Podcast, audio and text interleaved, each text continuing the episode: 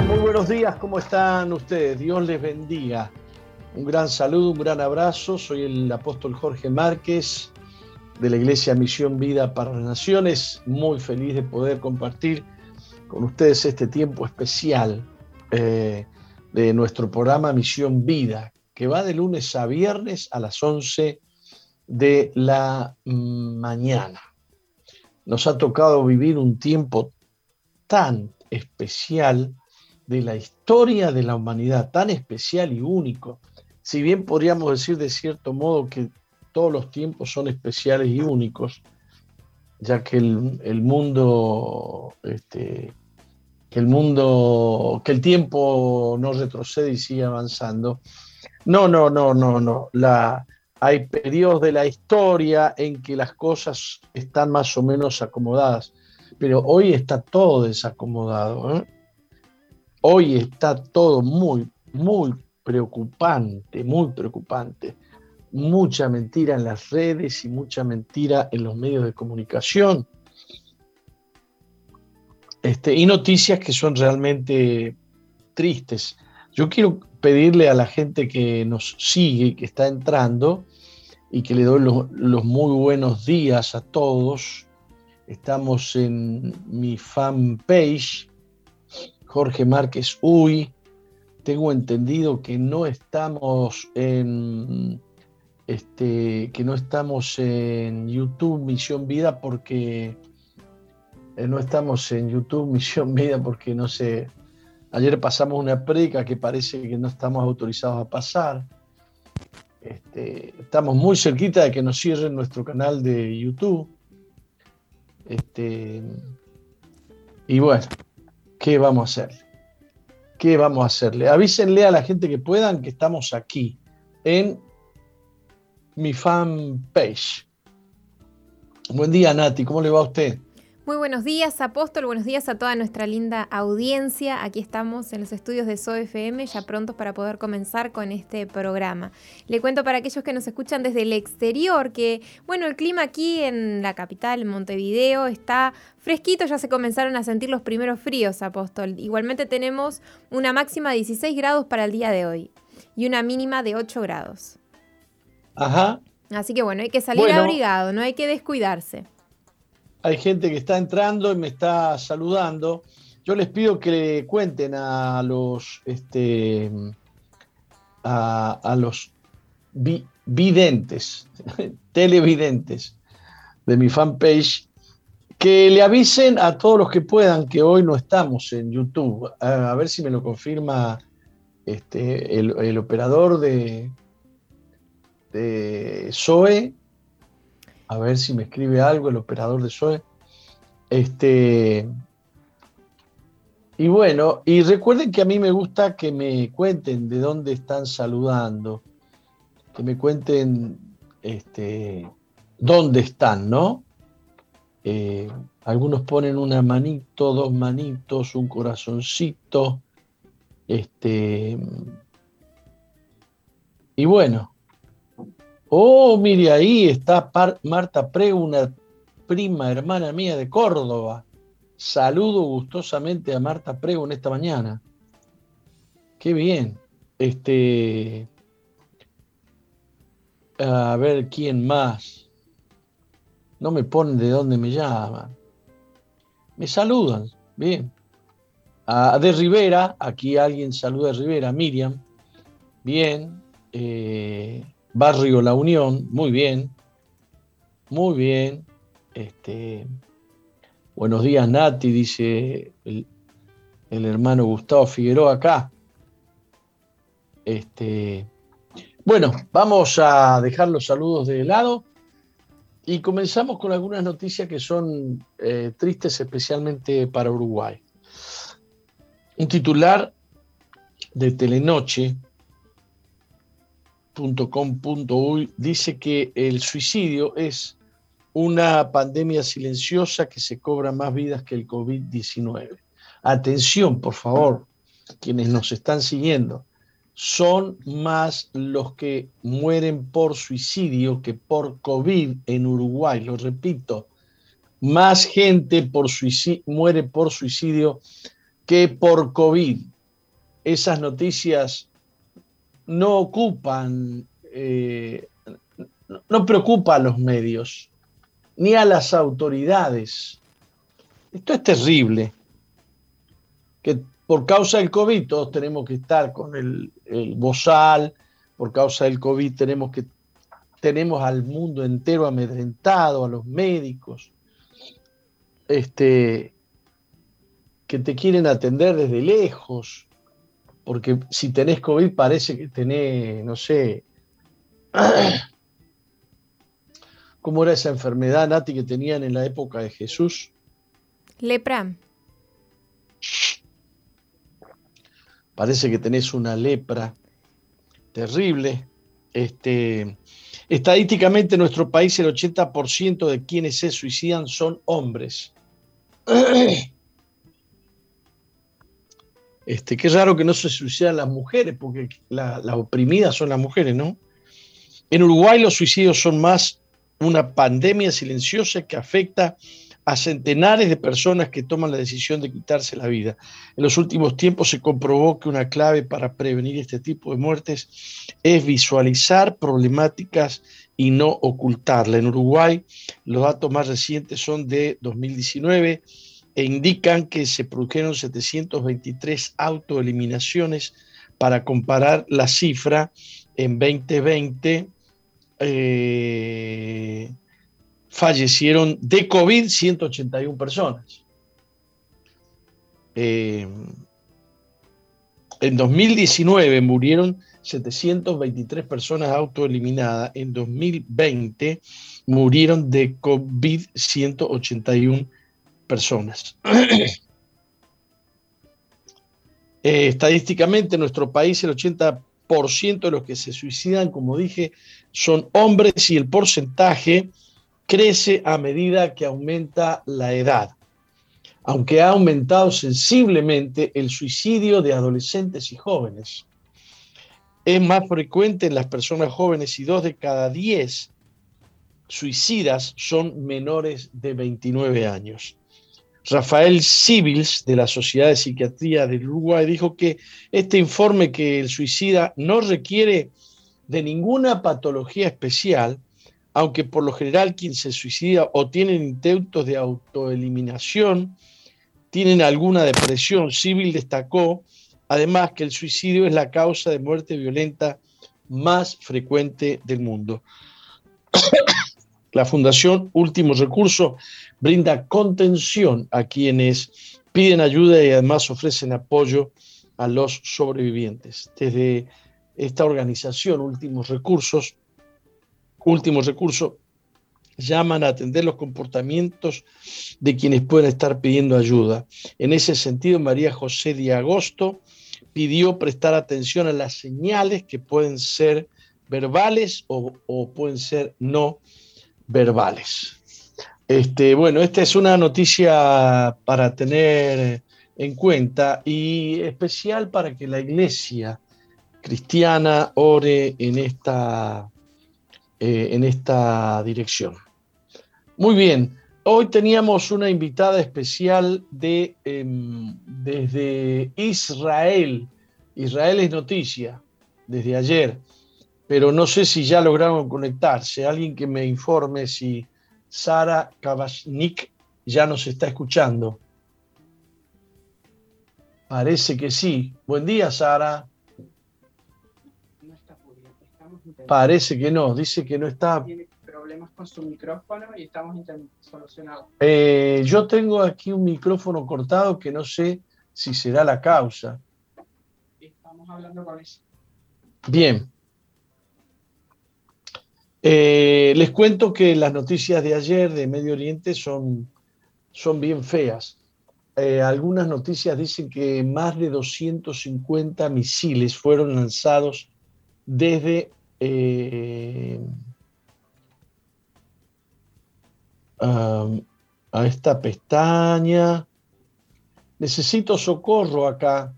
A ver quién viene. ¿Me escuchan? Aquí dice esta pestaña está reproduciendo audio y no debiera. Que vengan a ti. Bien. Está, silenciada la No, dice que no. Está reproduciendo audio.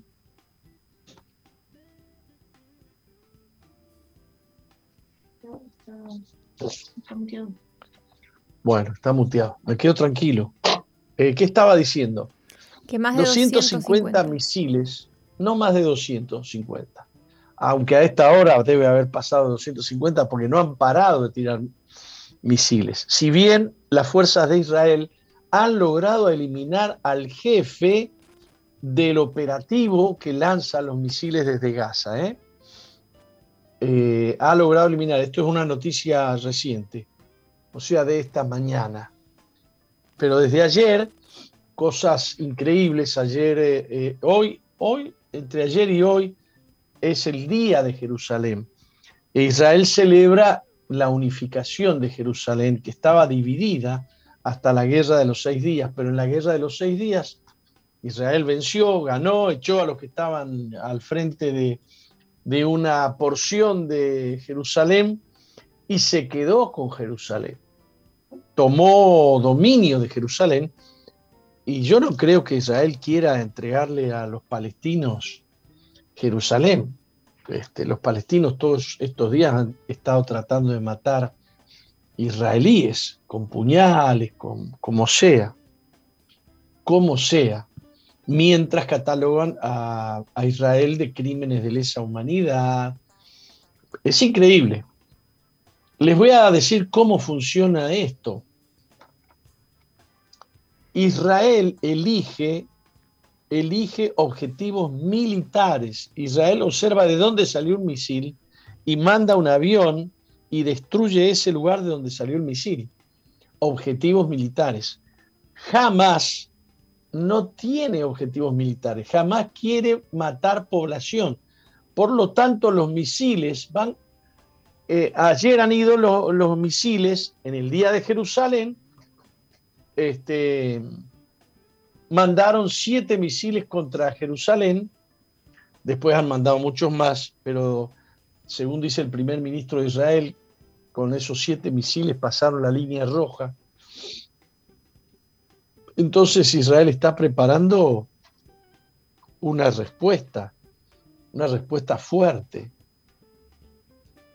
Este, y bueno, por supuesto que aunque Israel elige objetivos militares, los palestinos no tienen mucho, mucho cuidado, ¿no? Si hay niños, si hay mujeres, si hay civiles. Es más, han usado históricamente como a los civiles como escudos, ¿no? Para poder acusar a Israel. Así que estamos, estamos frente a un conflicto importante. Eh, y teníamos, tenemos a Sara Kabashnik, una uruguaya eh, eh, israelí que vive en Ramot Raquel, Arnona, que vamos a ver, vamos a ver este, si podemos comunicarnos con ella. Lamentable. Pero tenemos un audio, a ver si me lo confirma el operador de la radio, enviado por nuestro amigo eh, Ronnie Kaplan, que fue durante varios años vocero para todo el mundo de habla hispana del ejército israelí que se llama las Fuerzas de Defensa de Israel y ahora, y ahora este, es, eh, forma parte del ejército pero de la reserva. Me enteré esta mañana que están llamando a 2.500 reservistas. Eh, pero nuestro amigo Kaplan está muy al tanto de las cosas que están sucediendo y mandó un informe que quiero que ustedes lo escuchen. Atención. Hola, buenos días desde Israel. Los saluda Ronnie Kaplan, siendo las 8 de la mañana para informarles cómo está la situación aquí. Luego de que Israel haya adoptado todas las medidas posibles para calmar la situación y evitar tensiones y violencia, eh, las medidas han sido respondidas con más violencia y terror por diversos grupos palestinos. Como ustedes saben, desde la reunificación de Jerusalén, que se conmemoró estos días, eh, eh, que fue en el año 1967, Israel ha hecho grandes esfuerzos para facilitar la libertad de religión y de culto de todas las confesiones en la ciudad santa para más de 4 mil millones de personas en todo el mundo, sean ellos cristianos, musulmanes y judíos.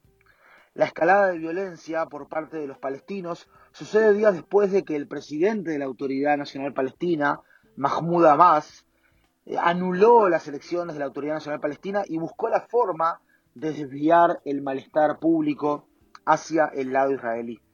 En este momento nos encontramos pues en una operación continua. Una vez más Israel se ve obligado a responder mientras su población está siendo atacada desde la franja de Gaza. Eh, hoy en la noche el Hamas y otros grupos eh, terroristas en la franja dispararon más de 200 cohetes desde zonas densamente pobladas en Gaza hacia Israel. El cúpula de hierro registró un 90% de efectividad en la intercepción de los cohetes. Ahora, cerca del 33% de los cohetes disparados por el Hamas y otros ejércitos terroristas en la franja no pasaron la frontera y cayeron dentro de Gaza causando heridos dentro de la franja. Es un porcentaje eh, más alto de lo que estábamos acostumbrados usualmente en la cantidad eh, o el porcentaje de cohetes disparados en la franja que no pasan la frontera y caen dentro de la franja. Las fuerzas de defensa de Israel están realizando eh, todos los esfuerzos para minimizar el daño colateral y la muerte de no involucrados en la franja. Las fuerzas de defensa de Israel también han alcanzado la posición de 130 objetivos militares, principalmente del Hamas, y han muerto 15 operativos del Hamas y de la ciudad islámica palestina, según el último, eh, la última actualización. Hasta el momento se han alcanzado la posición también de tres objetivos eh, eh, especiales, un centro de inteligencia y recolección de información del Hamas en la franja, dos túneles subterráneos ofensivos cerca de la frontera que querían ser usados para cruzar Israel. Y la casa de un comandante de brigada del Hamas en un edificio en Gaza. Todo hace parecer, eh, eh, según mi perspectiva, que las fuerzas de defensa de Israel están en una etapa temprana de los esfuerzos para eh, o, contra los ataques del Hamas y de la Jihad islámica. Una vez más, Israel se ve obligada a responder mientras su población está siendo bombardeada desde Gaza. Les sigo informando, soy Ronnie Kaplan de Conexión Israel y de Aurora Israel. A saber, aún no fui llamado a la reserva de las Fuerzas de Defensa de Israel. En ese caso, estaré informando desde allí. Por ahora estamos aquí. Eh, muchos saludos, hasta luego. Muy bien, muchas gracias. Muchas gracias. Este era Ronnie Kaplan que nos va a estar enviando algunos comunicados eh, durante el día o uno por día. Este, eh, Ronnie Kaplan es un uruguayo israelí que hace, no sé, hace por lo menos 15, 20 años que vive allí, allí en Israel. Es un, un gran amigo, un gran amigo. Bueno, creo que se conectó Sara, al menos cuando empezó a decir hola, me escuchan, salió por radio, todo. Hola, hola. Hola, Apóstol, ¿cómo está? ¿Cómo le va, Sara? Lo logramos. sí. Este, bueno, cuando lo logramos, su voz interrumpió un, mensaje de Ronnie Kaplan. Kaplan disculpen, este, disculpen. No, no, pero usted no tenía por qué saber que nosotros teníamos abierto su... Pero bueno, eh, qué alegría dialogar contigo. Les cuento a la audiencia nuestra que Sara Kagashnik es eh, eh, israelita. ¿Israelita es judía de la, de la tribu de Judá, Sara? Bueno, en realidad no sé si soy de la tribu de Judá, pero nací en una familia judía, pero soy uruguaya. Nací en Uruguay. Ajá. ¿Pero vos eh, tenés ciudadanía, ciudadanía de Israel? Sí, hace ya 20 años que estoy en Israel. La ah, ciudad... Sí, hice aliá, soy, fui nuevo inmigrante y bueno, con el paso de los años la categoría va cambiando y, soy ciudadana israelí. Perfecto. eh, para que la audiencia sepa un poquito más, eh, siendo israelí, eh, Sara cree en Jesús el Mesías, ¿verdad? Exactamente, sí. Y fue miembro de nuestra iglesia cuando estuvo acá, cuando vivía acá. También, apóstol, sí. Usted fue la primera persona que yo, en un momento muy difícil, que fue cuando recibí a, Jesús en mi corazón, este, tuve una serie de problemas familiares y bueno, acudí a la iglesia y tuve una charla con usted y fue la primera persona que me, dio ánimo y me, me, ayudó a, a dar mis primeros pasos, ¿no? Incluso después me derivó, yo era de Paysandú y me derivó a unos discípulos que tenían en Paysandú, la, iglesia, y bueno, ahí me empecé a congregar. Qué bueno. Muy bien. Eh, ¿Te ha tocado vivir un momento complicado allá en Israel, no? Bueno, sí, la verdad que desde el 2014 que no sucedía nada en, en Jerusalén como en los últimos días en los últimos tiempos. Este, ¿Vos has, has escuchado desde donde vivís eh, los misiles, las explosiones? Sí, sí, se escucha todo absolutamente. Yo estoy a dos kilómetros de la ciudad vieja, o sea, estoy a cuatro kilómetros de la puerta de Damasco y bueno, sí, se escucha absolutamente todo, los, las bombas, los ruidos, absolutamente todo. Ayer, eh, por primera vez después del año 2014, sonó la alarma de guerra eh, a eso de las 6 de la tarde y primero pensamos que era un, un targuil, un, un, ejercicio del ejército por todos los problemas que están sucediendo en la franja de Gaza. Y bueno, no, sentimos un estampido y automáticamente me conecté con, eh, las noticias y exactamente habían tirado tres misiles y uno cayó en Mebaseret Zion, en las montañas de Judea. Fue la verdad muy impactante. En las montañas de Judea, perfecto. Eh, em, porque también enviaron misiles, mandaron misiles o tiraron misiles a otras ciudades, no solamente a Jerusalén, ¿verdad? Claro, o sea, eh, mandaron misiles a Jerusalén, Bet-Shemesh y Mate Yehuda, que es toda la zona metropolitana de Jerusalén, que se encuentra en las montañas de Judá, pero también están en el sur, mm, eh, ciudades como Ashkelon, ciudades como... Todas las ciudades que están en el sur han sido bombardeadas por Hamas. Ah, eso, cierto que también han, bombardeado el sur de Israel. Claro, empiezan por el sur. En realidad comenzaron por el sur, pero el ultimátum de Hamas y de la Shildad ah, islámica al gobierno de Israel fue ayer. Dijeron que si hasta las seis de la tarde eh, eh, Israel no sacaba los policías de la, de la, ciudad, de la ciudad vieja, del monte del templo, no devolvía a los prisioneros y, desocupaban la zona del barrio musulmán, iban a comenzar, lo iban a lamentar. Y fue así que tiraron eh, los primeros misiles a Jerusalén. Pero antes ya estaban tirando a Ashkelon, Ashdod, toda esa zona. Eh, ¿Por qué Israel subió policías a ese lugar? ¿Cómo se llama? El, el monte del templo el monte del templo? Porque no era habitual eso. Bueno, en realidad la zona de Jerusalén Este eh, hay acontecimientos, o sea, son un montón de, de, elementos. Un elemento fundamental es que en este momento, desde el 12 de abril, que coincidió con el primer día de la cuenta del Homer de Pesaj, de la Pascua judía, comenzó el Ramadán, por primera vez eh, en la historia eh, actual, el Ramadán, que es una fiesta sagrada eh, árabe, comienza con la cuenta del Homer de los judíos de la Pascua. La cuenta del Homer, déjame que lo explique en términos que entienda más la gente de acá.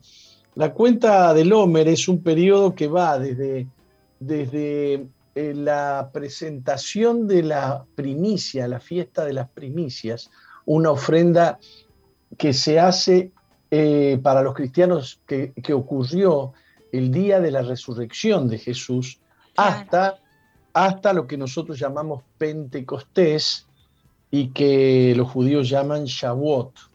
Claro. Este, son 50 días que son lo, que, lo que Sara llama la cuenta del Homer. Entonces, eh, es un tiempo especial para los judíos y coincide, según dice eh, Sara, este año coincidió con el Ramadán de los musulmanes, ¿no? Claro, exactamente, comenzó el mismo día, comenzó el mismo día que generalmente el Ramadán cae en la misma fecha. En realidad la cuenta del Omer culmina, es importante para los judíos porque culmina porque entre todos, entre el Pentecostés, que se recuerda el Pentecostés, se recuerda cuando eh, Shavuot es la fiesta donde recibimos la Torá, los diez mandamientos en el monte Sinaí. Entonces, la cuenta del Homer es un tiempo de preparación espiritual para ese día cuando nosotros recibimos la Torá. Aparte de ser la fiesta de las primicias, donde se llevaban todas las primicias al templo de Jerusalén y el Pentecostés cuando vino el Espíritu Santo fue derramado en Jerusalén, en los primeros discípulos. Ahora, este, el Ramadán es un tiempo de ellos, es una fiesta muy sagrada porque es cuando el Corán se le reveló a eh, Mohammed, el profeta, Mohammed. Mm. Sí, sí, sí. Entonces para ellos también es Mahoma, muy especial. Para nosotros. Mahoma, sí, perdón, me salía en hebreo. Em, entonces para ellos también es un tiempo de mucha preparación y sagrado. Entonces cuando hay, por ejemplo, festividades importantes, grandes, donde hay mucha peregrinación de árabes hacia la mezquita que vienen de diferentes lugares, entonces eh, la seguridad se intensifica. ¿Por qué? Porque es tiempo de atentados, es tiempo de muchos atentados se han eh, desarrollado en la fiesta del Ramadán. Entonces, eh, eh, ahora en la fiesta del Ramadán, que se supone que no se celebra especialmente en Jerusalén, porque el Ramadán se celebra en donde es, este, en una ciudad santa. sí, en la Meca, pero también pero también en todos los musulmanes de todas partes del mundo, estén en Uruguay, en Argentina, en Francia, en todos lados festejan el Ramadán. Es una fiesta universal para ellos, la más sagrada. Entonces, en este año coincidió que vienen los musulmanes a la explanada del templo por el Ramadán y los judíos a, orar en los muros del cotel, ¿no? Bueno, sí, estaba además muy controlado porque eh, no se sabía qué iba a pasar con el coronavirus, entonces estaba como todo muy, estaba muy cerrado en el sentido de cuánta gente podía acceder al muro, cuánta gente podía acceder. Entonces, por un lado, por seguridad y por el coronavirus, eh, se estableció un sistema de control.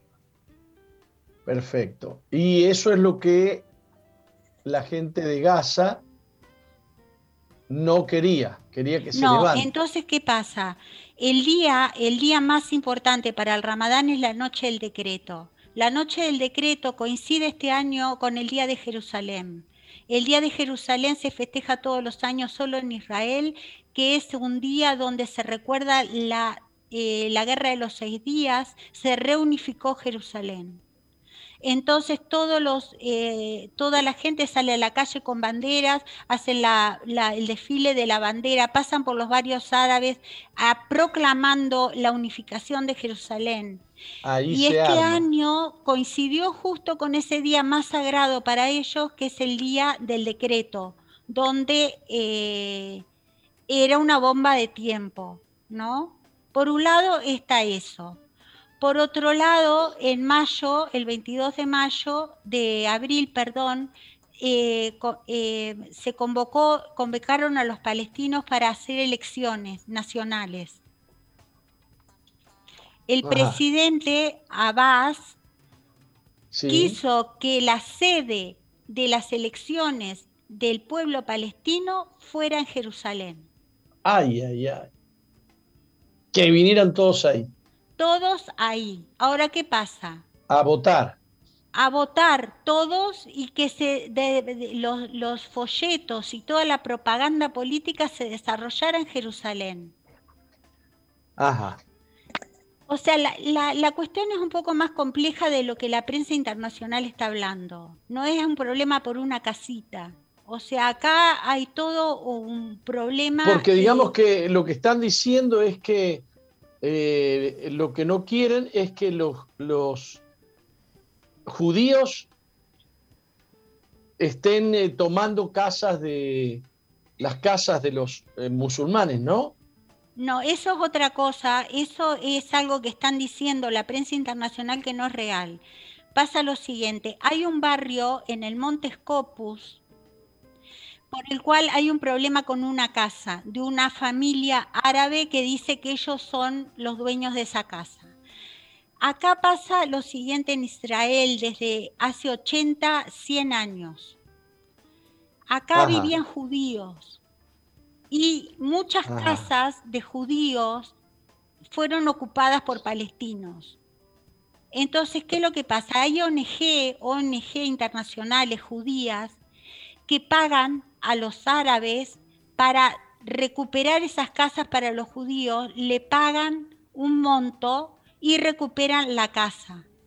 O sea, esto no es nuevo, esto se ha realizado siempre en en Israel para recuperar las propiedades de judíos que han vivido en Jerusalén, que se han tenido que ir y de que ahora quieren recuperar las propiedades.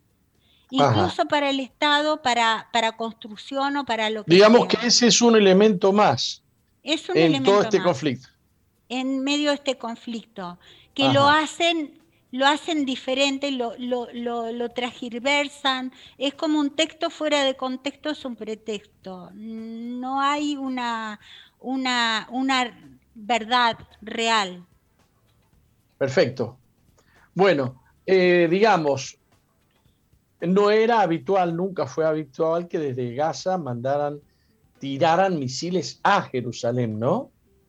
No, no ha sido habitual, pero el problema de ellos, lo que está sucediendo también aquí en, Jerusalén y por qué están tirando, eh, eh, resulta que cuando eh, Abbas, que es de la, de, la línea Fata, en, Palestina están el Fata, Al-Fata y está Hamas.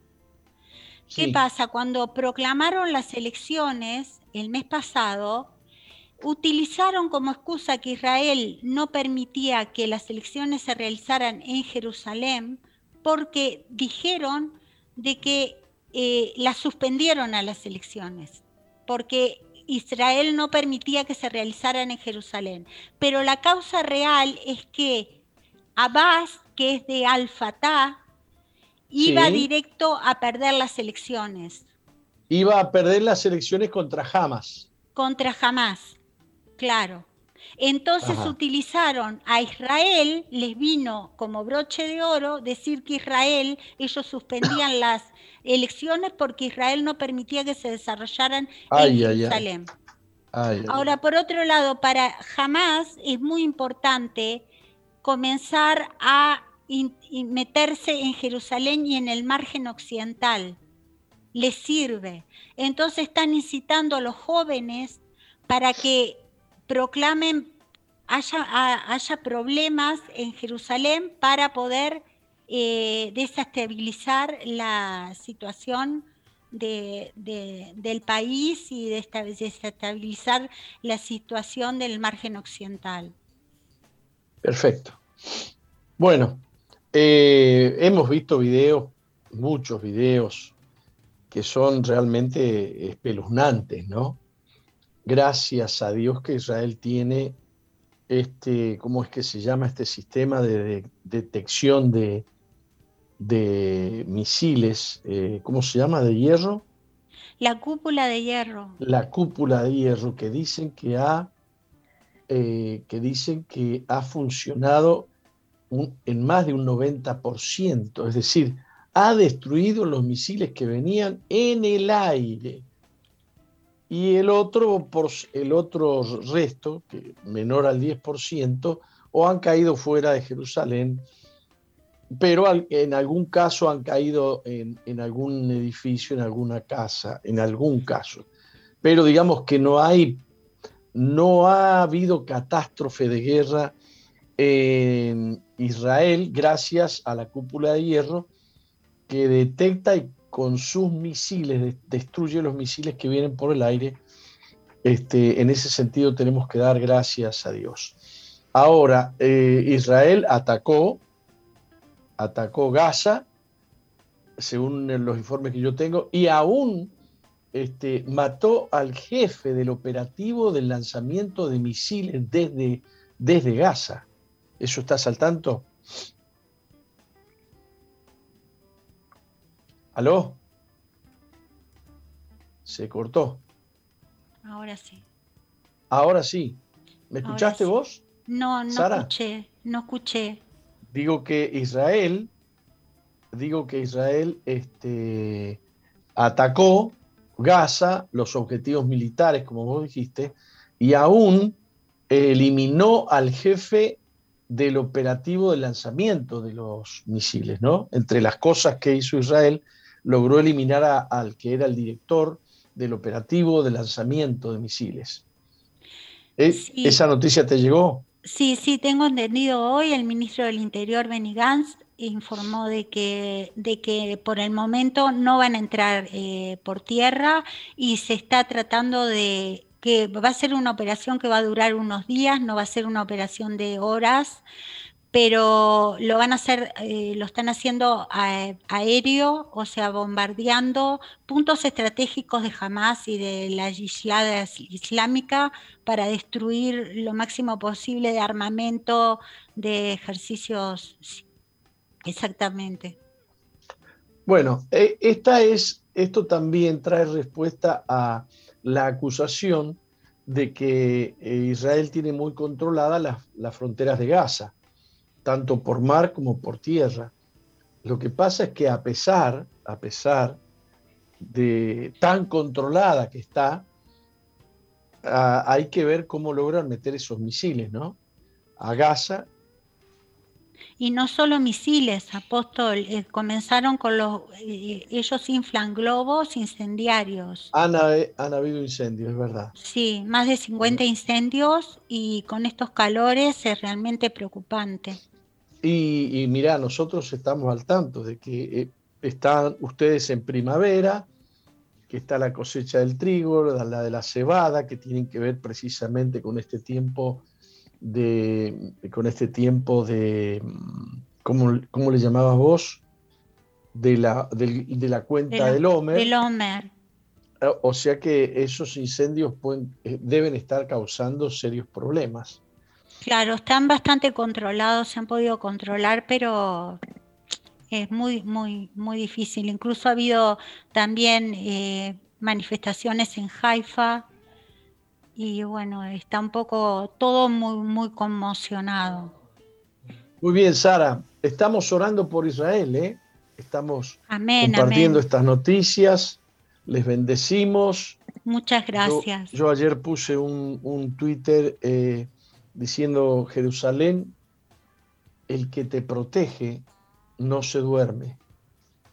Haya paz, haya paz en Jerusalén. No será avergonzada. Eh, muchísimas gracias por esta comunicación, Sara, desde Israel. Gracias, apóstol. Muchas bendiciones. Dios te bendiga. Dios te bendiga. Bueno, este eh, ¿Qué les iba a decir? Nati, nos vamos a un corte, ya nos pasamos bastante, ¿no? Nos pasamos un poquito, pero estuvo muy interesante la entrevista que pudiste realizar con esta corresponsal desde allí, desde Israel. Muy bien, continuamos con Misión Vida, Nati. Continuamos. Estábamos escuchando muy buena música, una producción uruguaya titulada Me estás sanando de Matías Espinosa. Ya quedó colgado este tema musical en Misión Vida 2.0 para que nuestra audiencia la pueda volver a escuchar. Muy linda música, ¿eh? Muy linda música. Este, Dios bendiga a Matías, uno de los, digamos, cultores de la música cristiana aquí en Uruguay. Bueno, tengo un saludo de España, tengo otro saludo de las Islas Baleares, de Palmas de Mallorca. Este. Y Ciudad Vieja. Muy bien, ¿quién más tenemos por ahí? Ah, República del Cordón. Me, me saluda Jean-Pierre Tapier. Qué grande, la República del Cordón. Muy bien. Este, eh, miren, voy a pasar, antes de pasar a una reflexión espiritual, les cuento que hay una noticia acá que, eh, que viene de Estados Unidos, que da cuenta que documentos obtenidos por el gobierno de Estados Unidos demuestran que China estaba analizando el coronavirus como arma biológica en 2015. Mire, la guerra biológica comienza a finales de la Segunda Guerra Mundial eh, y significa y tiene que ver con armas precisamente, virus, bacterias o como se llame, que pueden, que pueden destruir a las personas sin destruir a los edificios y qué sé yo cuánta cosa. Son armas prohibidas, armas prohibidas, pero parece que esto nunca paró, nadie dejó de estudiar virus, de mm, este, meterle cambios genéticos a los virus, de generar virus. Trataron de echarle la culpa a, una feria que, que vendía murciélagos, qué sé yo lo que han intentado hacer para que eh, no se sepa. Pero el medio de Weekend Australia filtró un documento eh, que el Departamento de Estado de los Estados Unidos obtuvo en una investigación en el año 2020 sobre la responsabilidad china. Ustedes se acuerdan que Trump nunca paró de decir el virus chino. Eh, eh, el informe titulado Nuevas especies de virus artificiales como armas biológicas genéticas fue elaborado por la División Científica del ejército chino en el año 2015 y analiza, entre otras cosas, la posibilidad de convertir el virus SARS-CoV-2, eh, perdón, SARS-CoV, no el 2, responsable del COVID, en un arma biológica contra Estados Unidos. Ha sido bastante interesante ver que el, el ataque de este virus ha sido bastante selectivo. Hay naciones donde no pasó nada, ¿no? El documento que obtuvo esta investigación, aunque fue realizado durante el gobierno de Donald Trump, se cree que nunca llegó a las altas esferas de la Casa Blanca y que el expresidente no supo de su existencia hasta este momento. El documento describe los coronavirus del SARS como presagio de una nueva era de armas genéticas y dice que pueden ser manipulados artificialmente en un virus de enfermedad humana emergente, luego armados y desatados de una manera nunca antes vista.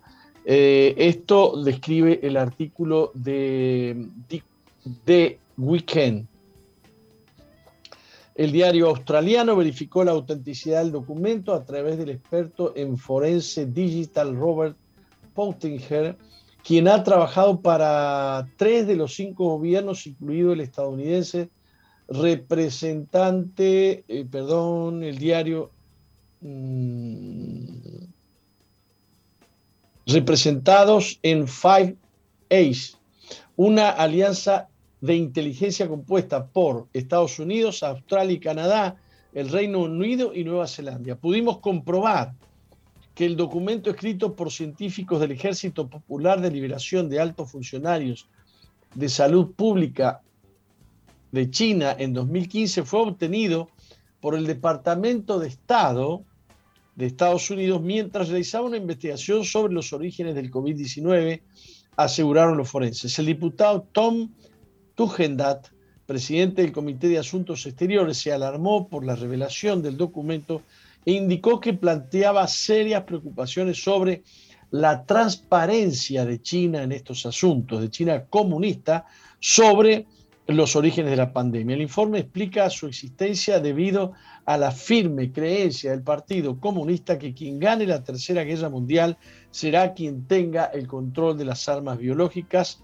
así como quien ganó la Primera y Segunda eh, fueron los, los que primero supieron manipular las armas químicas y nucleares, respectivamente. Las dos bombas atómicas lanzadas sobre Japón los obligaron a rendirse y provocaron el final de la Segunda Guerra Mundial. Las armas biológicas serán el arma principal para la victoria en una tercera guerra mundial. El, el, documento también describe en detalle las condiciones ideales que tienen que haber para liberar estas armas biológicas y causar el máximo daño, como que debe ser cuando las temperaturas son más bajas. Mientras tanto, la investigación también señala que tal que daría lugar a una oleada de pacientes que requerirían tratamiento hospitalario, lo que luego podría causar el colapso del sistema médico del enemigo, no solamente el sistema médico, sino destruir la, la, producción, el Producto Bruto Interno, qué sé yo, destruir la familia. Realmente si eh, eh, esto hace rato que se dice que es así hace rato que se habla de esto. Comenzó precisamente al final de la Segunda Guerra Mundial.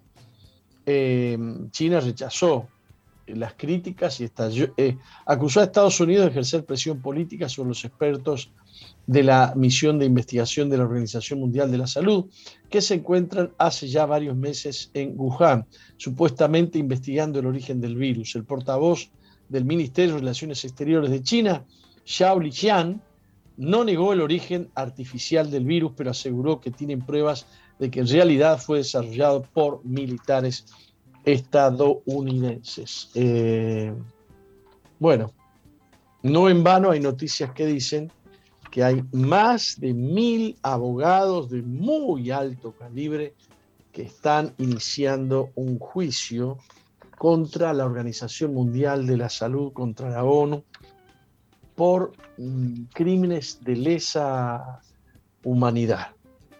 Este, vamos a ver en qué termina, en qué termina todo esto. Vamos a, va, son las dos.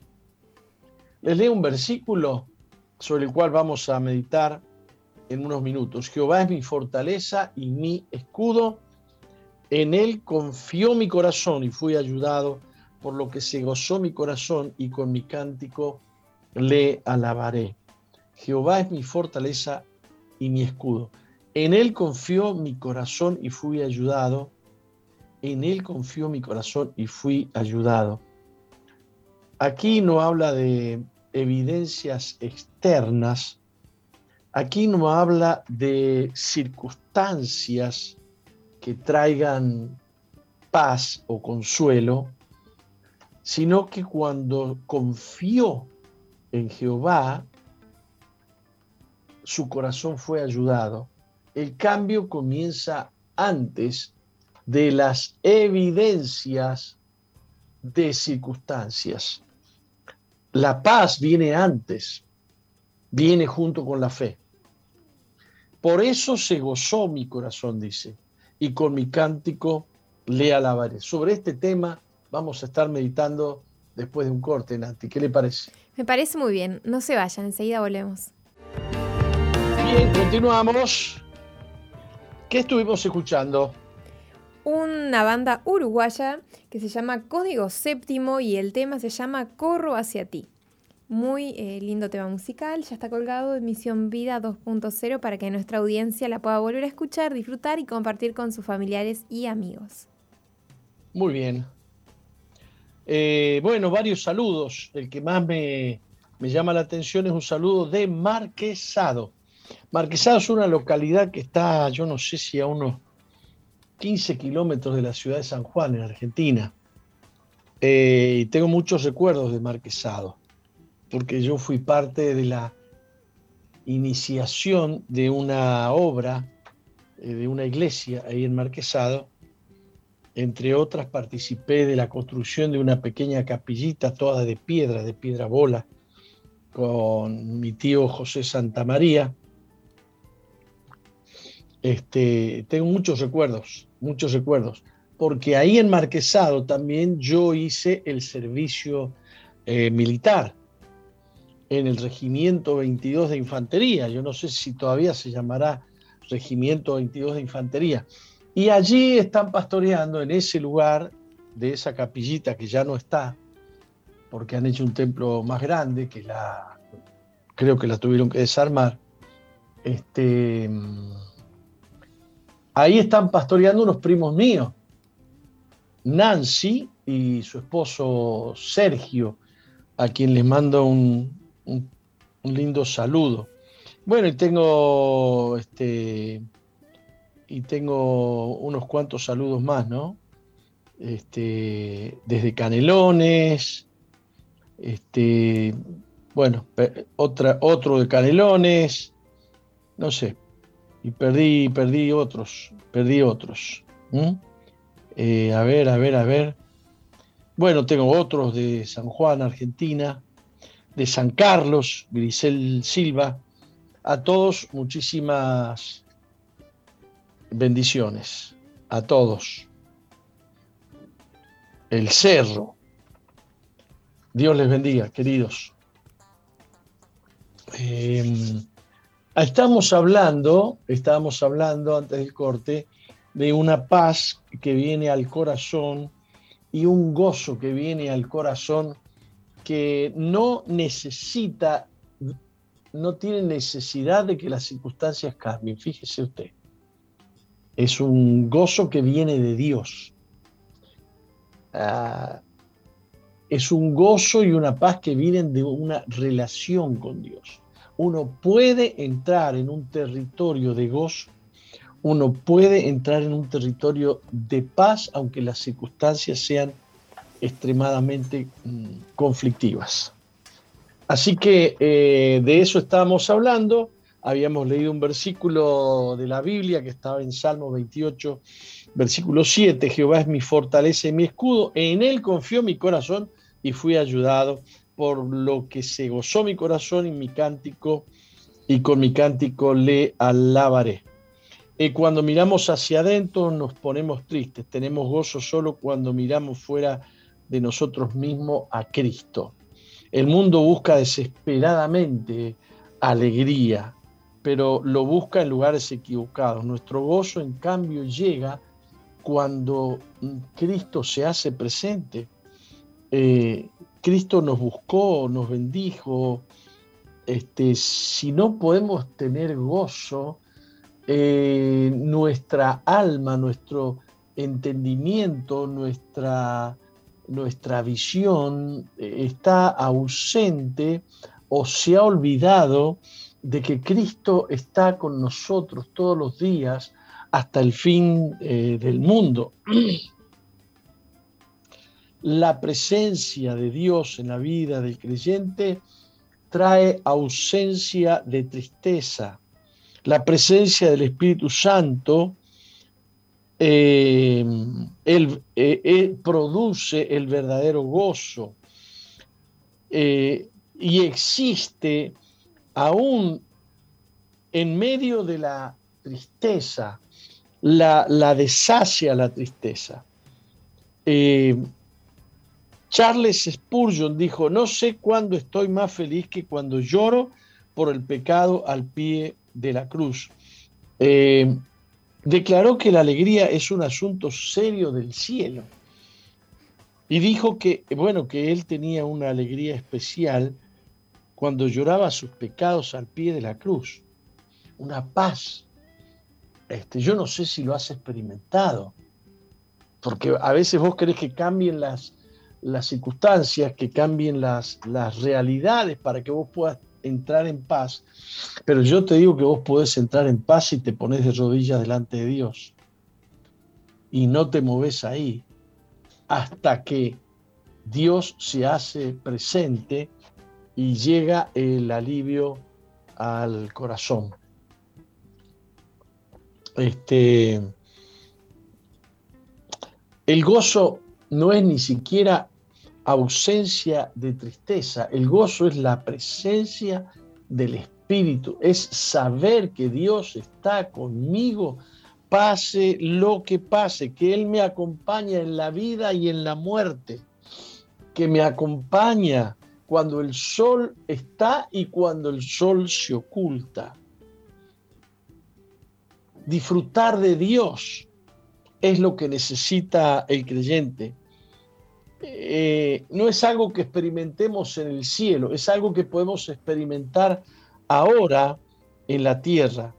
Este, enjugará Dios toda lágrima de los ojos de ellos, ya no habrá más muerte, ni habrá más llanto, ni clamor, ni dolor.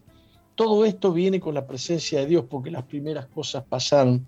Y el que estaba sentado en el trono dijo, de aquí yo hago nuevas todas las cosas.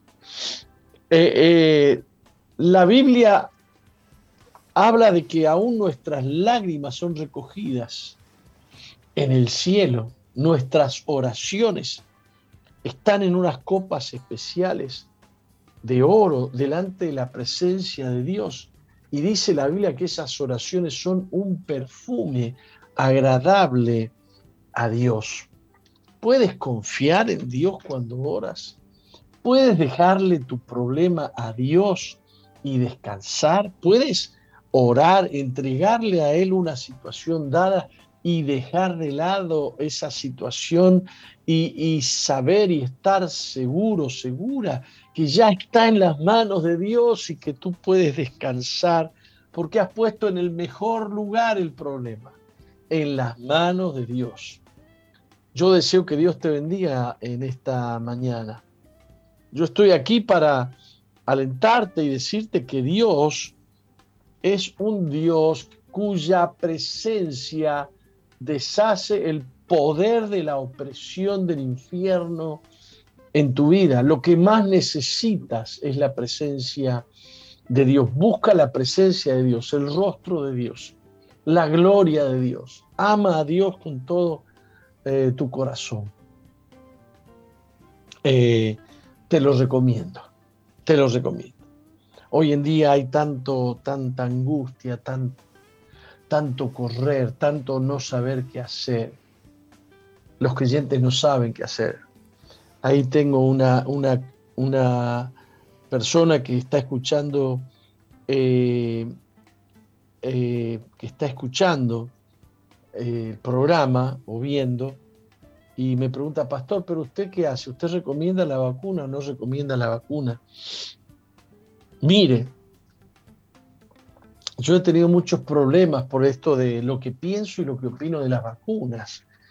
He tenido problemas con cristianos y con no cristianos y gente que, que opina que no a las vacunas es muy despreciada, muy maltratada les aseguro que yo he sido muy maltratado por pensar lo que pienso de las vacunas, pero mi, el pensamiento que yo tengo acerca de las vacunas no comienza con el coronavirus, comienza por allá por el año 2010, cuando yo leía acerca de las cosas que iban a ocurrir y las escribí en un libro.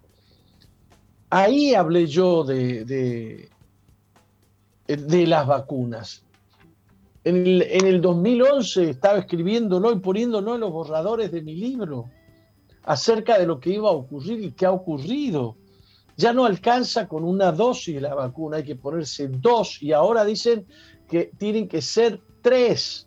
Y una promoción que dice que, que aunque tengas las dos dosis, ya estás, si tenés las dos dosis, entonces estás hay, como se dice el término, protegido.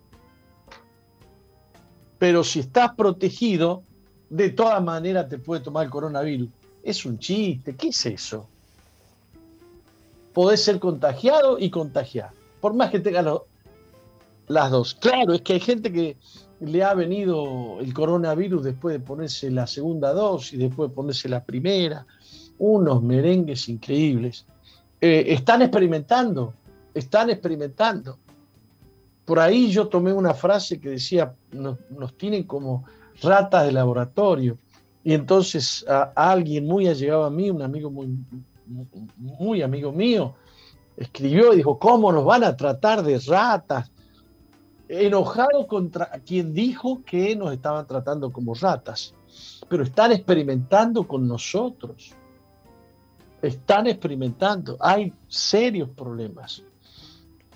Yo no creo en Bill Gates y no creo en los negocios de las grandes, de los grandes laboratorios. No están haciendo una vacuna como la del sarampión, que te la pusiste una vez y ya nunca más vas a tener sarampión. Están haciendo vacunas que te tenés que poner cada seis meses, cada un año. Fíjate que la, vacuna del, del resfrío, hay gente que se la tiene que poner todos los años. Así son los remedios hoy en día. Los remedios no remedian. Los remedios requieren que vuelvas a tomarlo. Los laboratorios se han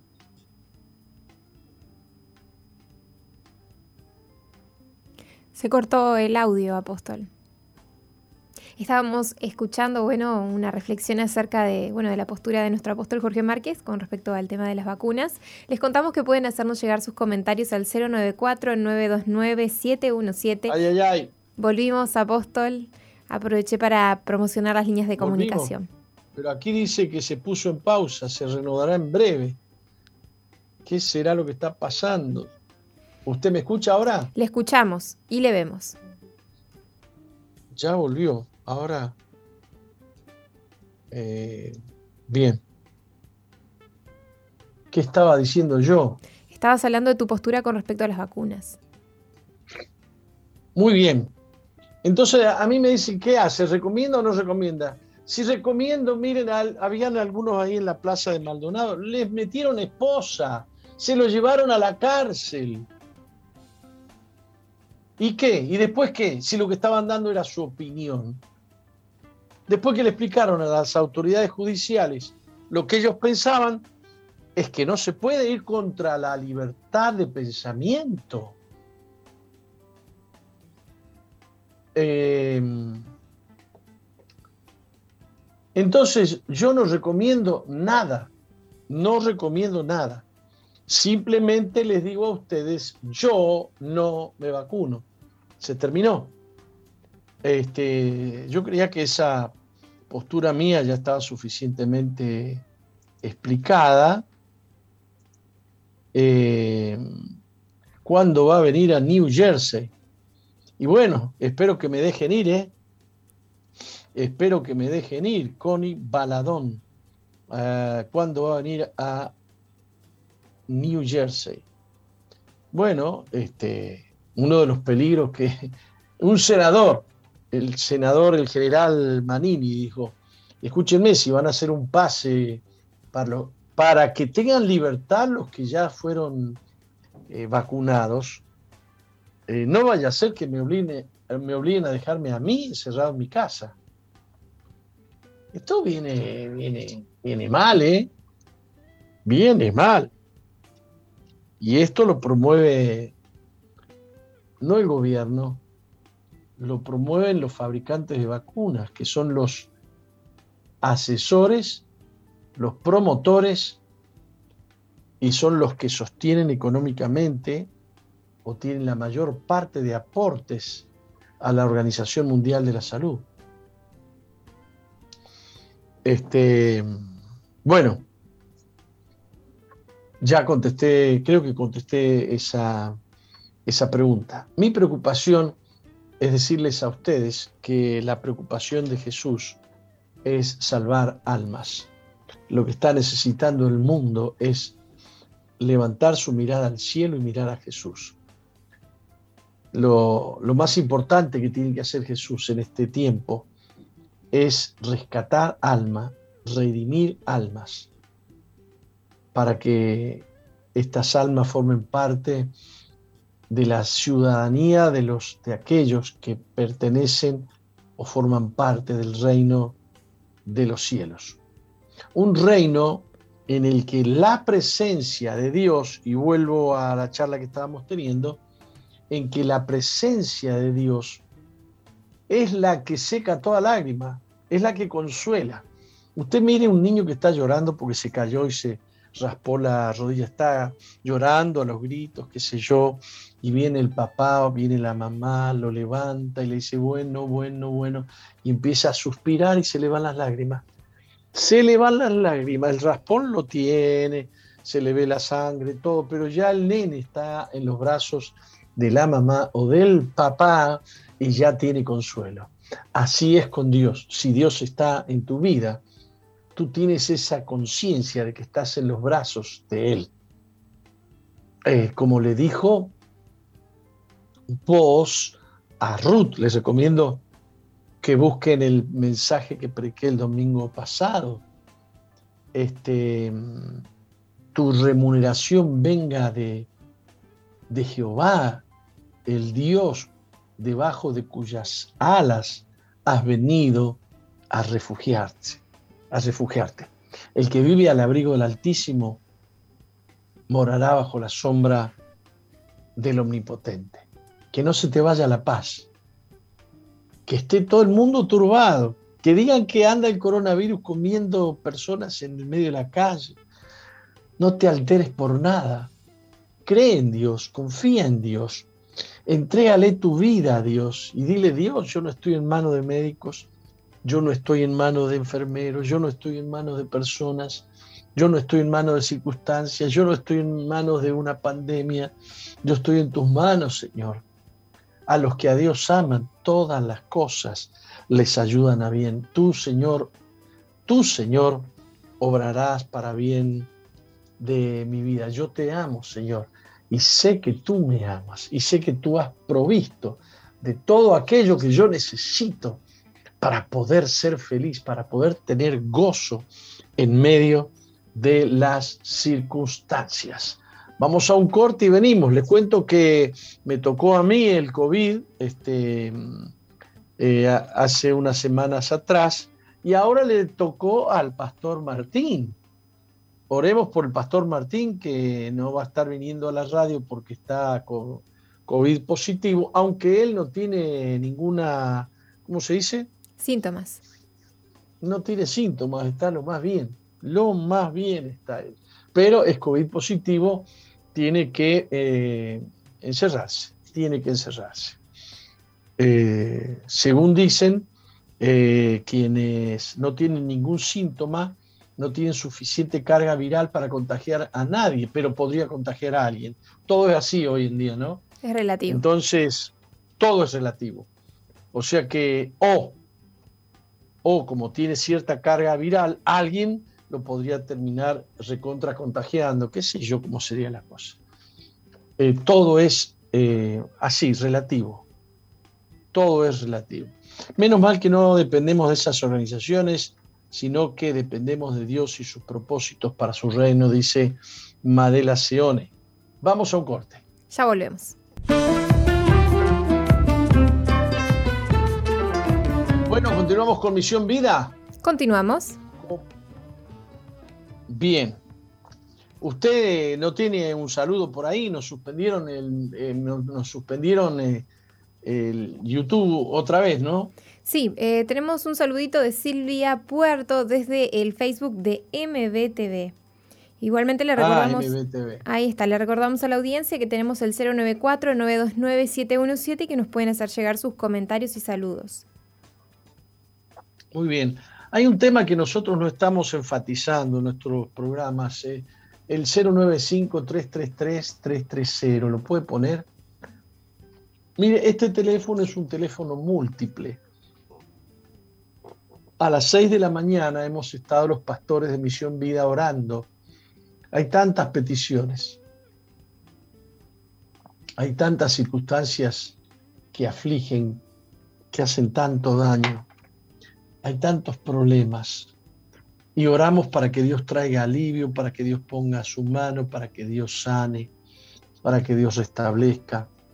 Y el 095-333-330 es un teléfono eh, útil para hacer peticiones de oración. Además de eso, e-, es mejor que vayan ahí las peticiones de oración, porque si vos empezás a un pastor, puede orar por mí, y otro pastor puede orar por mí, queda por ahí. pero a través del 095-333-330 llega a todos los pastores de Misión Vida. Los pastores de Misión Vida estamos orando a las 6 de la mañana. Eh, por la gente, por los problemas, eh, por todo. Por todo. Este, así que mm, ocupen ese teléfono. Y también utilicen ese teléfono para hacer consultas acerca de las reuniones, los horarios. Por ejemplo, yo este fin de semana anuncié para el domingo que viene la celebración de eh, o la celebración de, de mm, Pentecostés. Pero, me, eh, pero estaba equivocado, estaba equivocado. Es la, el otro fin de semana. Creo que cae 23 de mayo. Y bueno, ahí, ahí este, te, te informamos esos problemas. Y la otra cosa es que estamos tratando de que la gente se acostumbre en periodos como este a, enviar sus ofrendas a través de Habitat, a través de... ¿Cómo era la otra? PayPal. No, sí, bueno, PayPal también, pero el otro, Habitat y... Red Pagos. Red Pagos, ahí está, Red Pagos. Este, y ahí tenés, ahí te puede informar acerca de, los, de las cuentas donde vos podés enviar tu ofrenda para misión vida o, tu diezmo. Este, o a través de PayPal. Eh, eh, vos podés solicitar información acerca de todos estos temas al 095, que ya me lo sacaron, 333 330. Muy bien. Apóstol, también aprovechamos esta oportunidad para recordarle a la audiencia que el próximo viernes comienza eh, la inscripción para que puedan participar de un encuentro con Dios, un encuentro online. Comenzaría el viernes. Espere, espere, espere. Usted dijo este, este próximo viernes comienzan las inscripciones. No, hoy comienzan las inscripciones. Ah, perdón, perdón, perdón. Todos los días. Tenemos que inscribirnos. Claro, sí, sí, sí. Comienza. Claro. Me expresé mal, perdón. Comienza el viernes el encuentro, así es, ya estamos tomando las inscripciones. El encuentro es el viernes 14 de mayo hasta el domingo 16 de mayo. Muy bien. Este, como todos los días participamos. Usted sabe que yo he escogido, hemos escogido una cantidad de testimonios de estos que, que pasamos a través de este programa para, este, para filmar porque las cosas que Dios hace son tan lindas, son tan lindas. Estamos tan agradecidos a Dios y consideramos que es tan importante la tarea que hacemos. Eh, es tan desastroso lo que viven algunas personas, eh, tan angustiante, y hay que ver cómo Dios les cambia la vida. Cuando la gente viene a Cristo cómo cambia todo, cambia el corazón, cambia la manera de pensar, las decisiones son más firmes, el, el andar, el caminar es más firme, más seguro, la fe trae certeza, trae esperanza, trae confianza. Y en esta mañana tenemos a María Moreira, de 27 años, que nos va a contar su, su historia desde Durazno. Ella está, está con nosotros desde Durazno. Este, Nati, vos podés leer un poquito eh, la historia abreviada de la vida de, de María Moreira. Sí, sí. María conoció el Evangelio a los tres años cuando su madre y su padrastro comenzaron a ir a la iglesia y la llevaron eh, con ellos siempre. Ella tuvo una infancia linda, en un hogar contenido y tranquilo, hasta que llegó a la adolescencia y comenzaron las diferencias con su madre, quien quiso influenciarla sentimentalmente con un chico que a María no le agradaba. Tenía 16 años cuando, a modo de llevarle la contra a su madre, se puso de novia con un joven de la iglesia, con quien a sus 18 años se fue a vivir y tuvo una hija.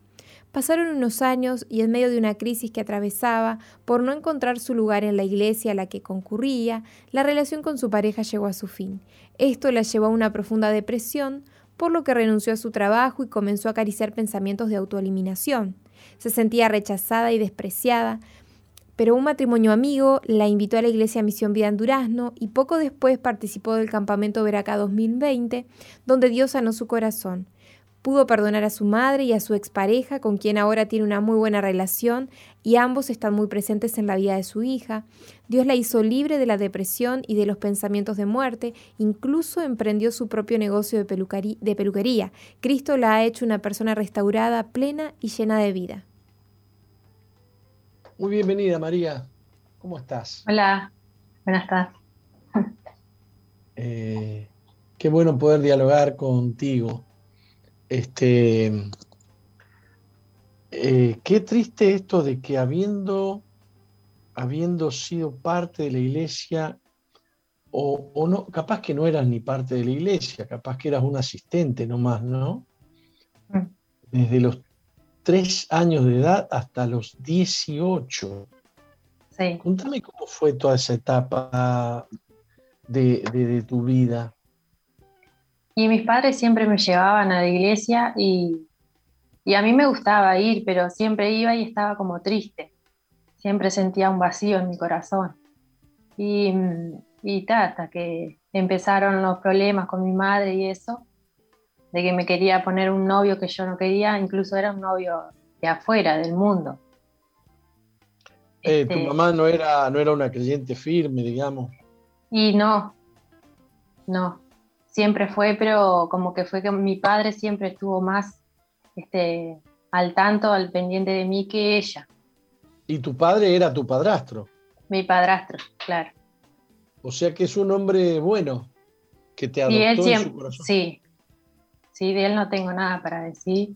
Este, siempre me dio mucho amor, siempre estuvo, incluso hasta cuando mi madre me retaba por algo, él se ponía en medio, siempre, cosas así.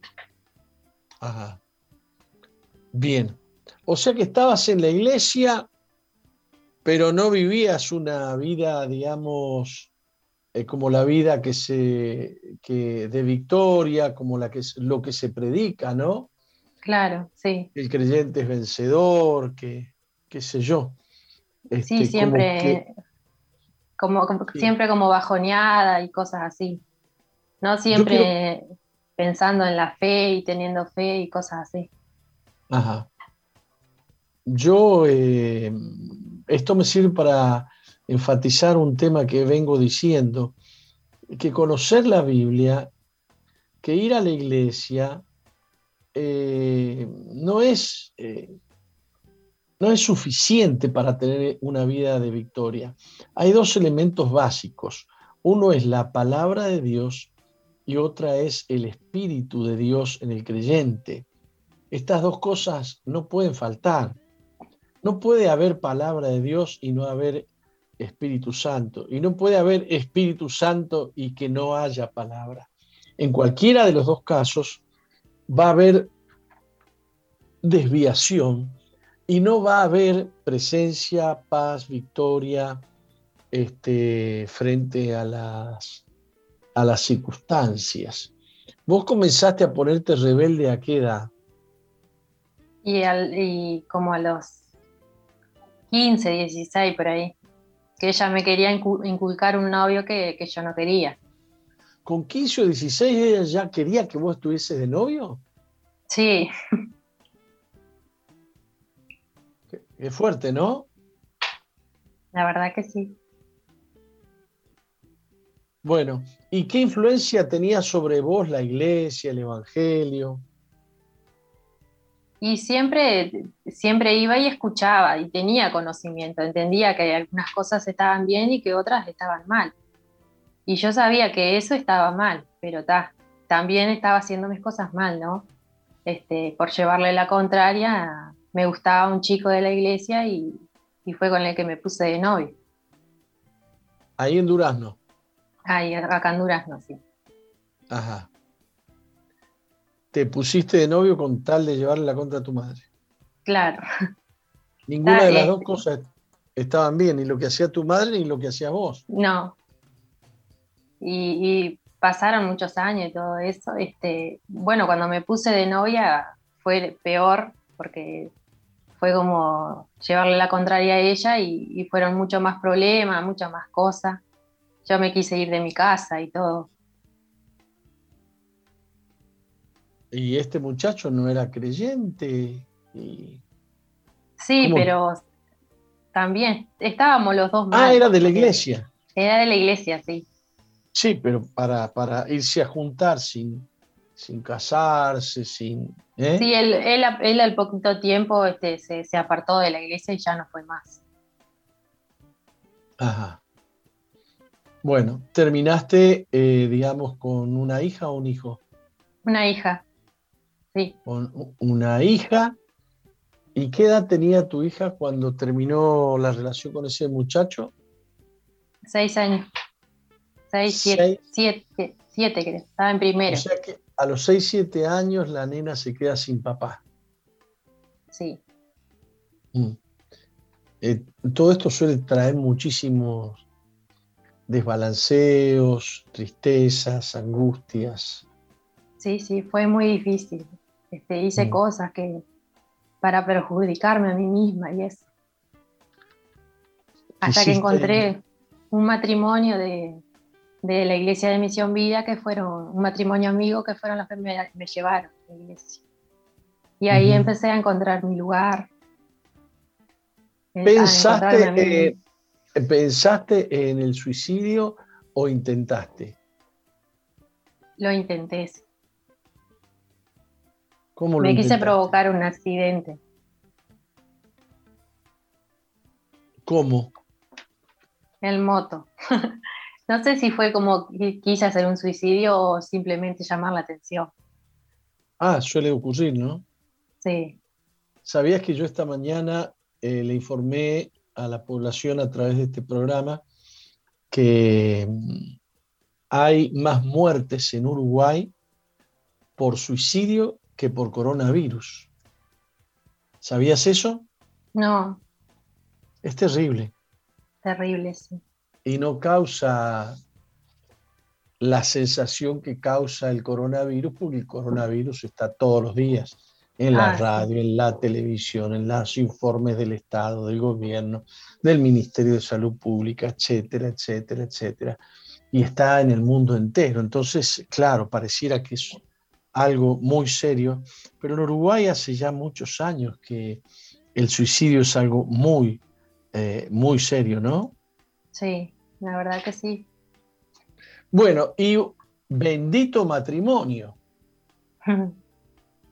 ¿Cómo los conociste? Fue muy cómico porque fue mi expareja que me llevó, que era amigo de ese, del esposo, del, matrimonio este. Eran amigos y, este, y me, nos invitó a comer a su casa y me llevó. Y él me llevó. Y lo más lindo de eso fue que él me llevó a comer a la casa de ese matrimonio amigo y a los dos días ocurre eso de la separación de nosotros.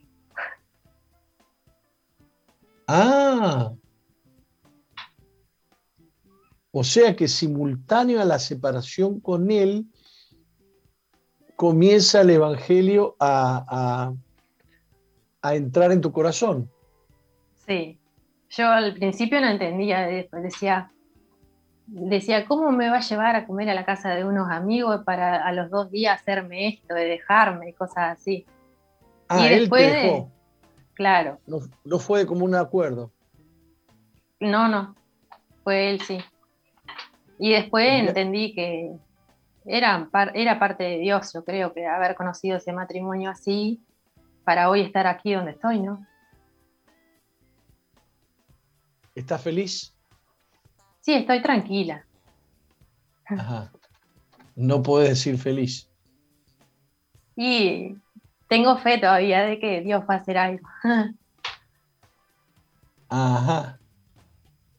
¿Qué es lo que más te aflige? Y la separación. ¿Vos lo amás? Sí. Ajá. Pero él con el Evangelio, ¿cómo está? Ah, no, él está muy flojo en eso, hace tiempo.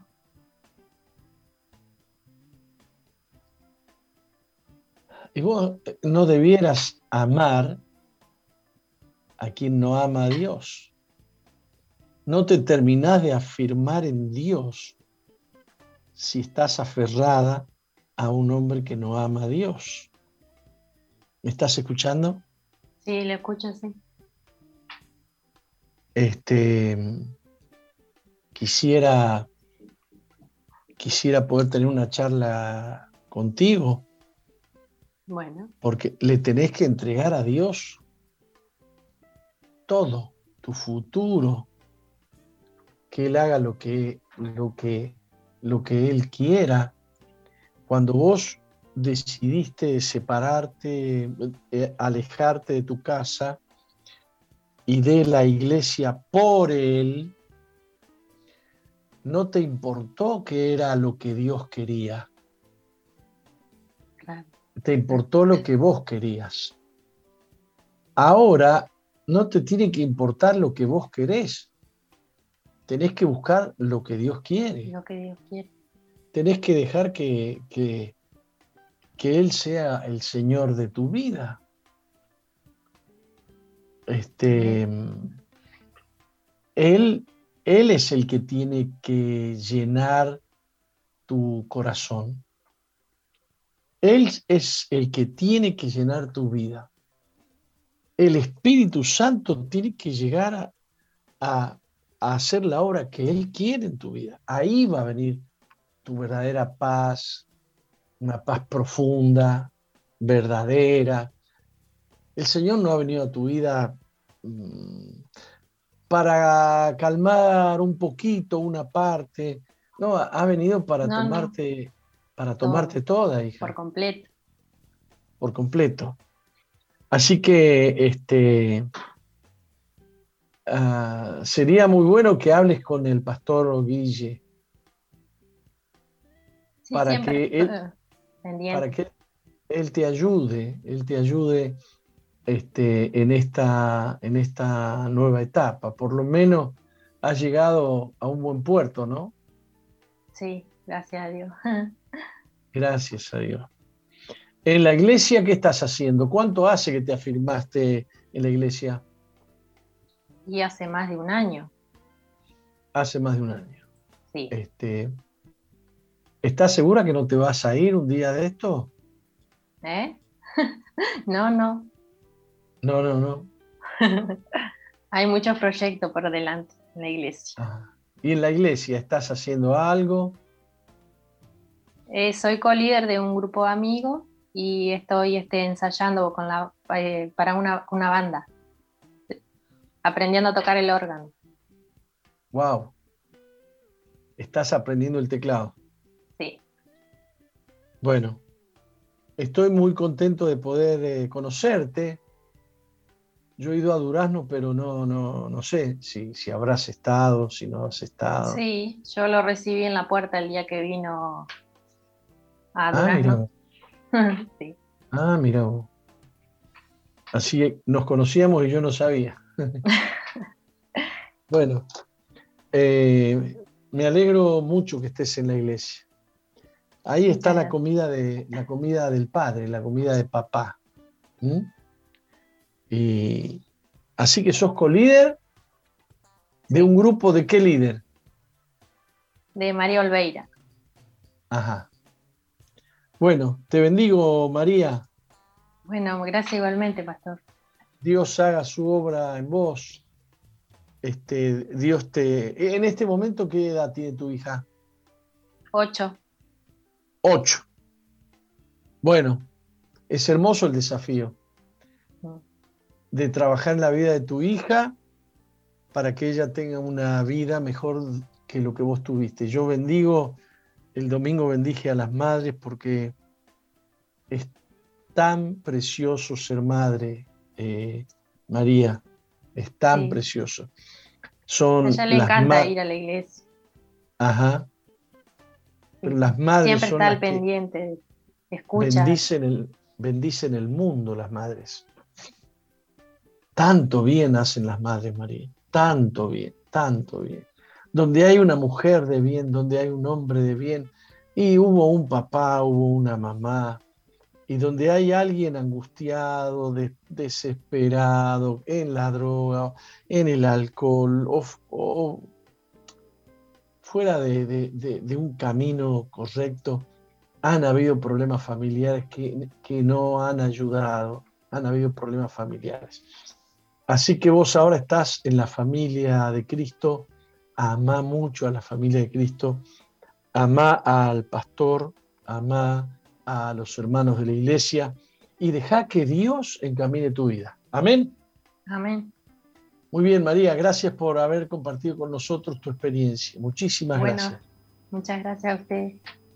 Muy bien. Eh, este, Nati, falta anunciar que esta noche a las 19.30 tenemos una conexión por eh, que hoy es día de liderazgo y a través de mi fanpage vamos a estar comunicados también con aquellos que no son líderes. Este, los, líderes se van a reunir con, sus pastores en sus lugares de reunión, pero vamos a conectar al resto, vamos a comunicar al resto eh, a través de mi fanpage, deseando que Dios les bendiga mucho. Eh, terminamos el, el programa de hoy y les esperamos mañana a las 11 de la mañana nuevamente. Hasta mañana.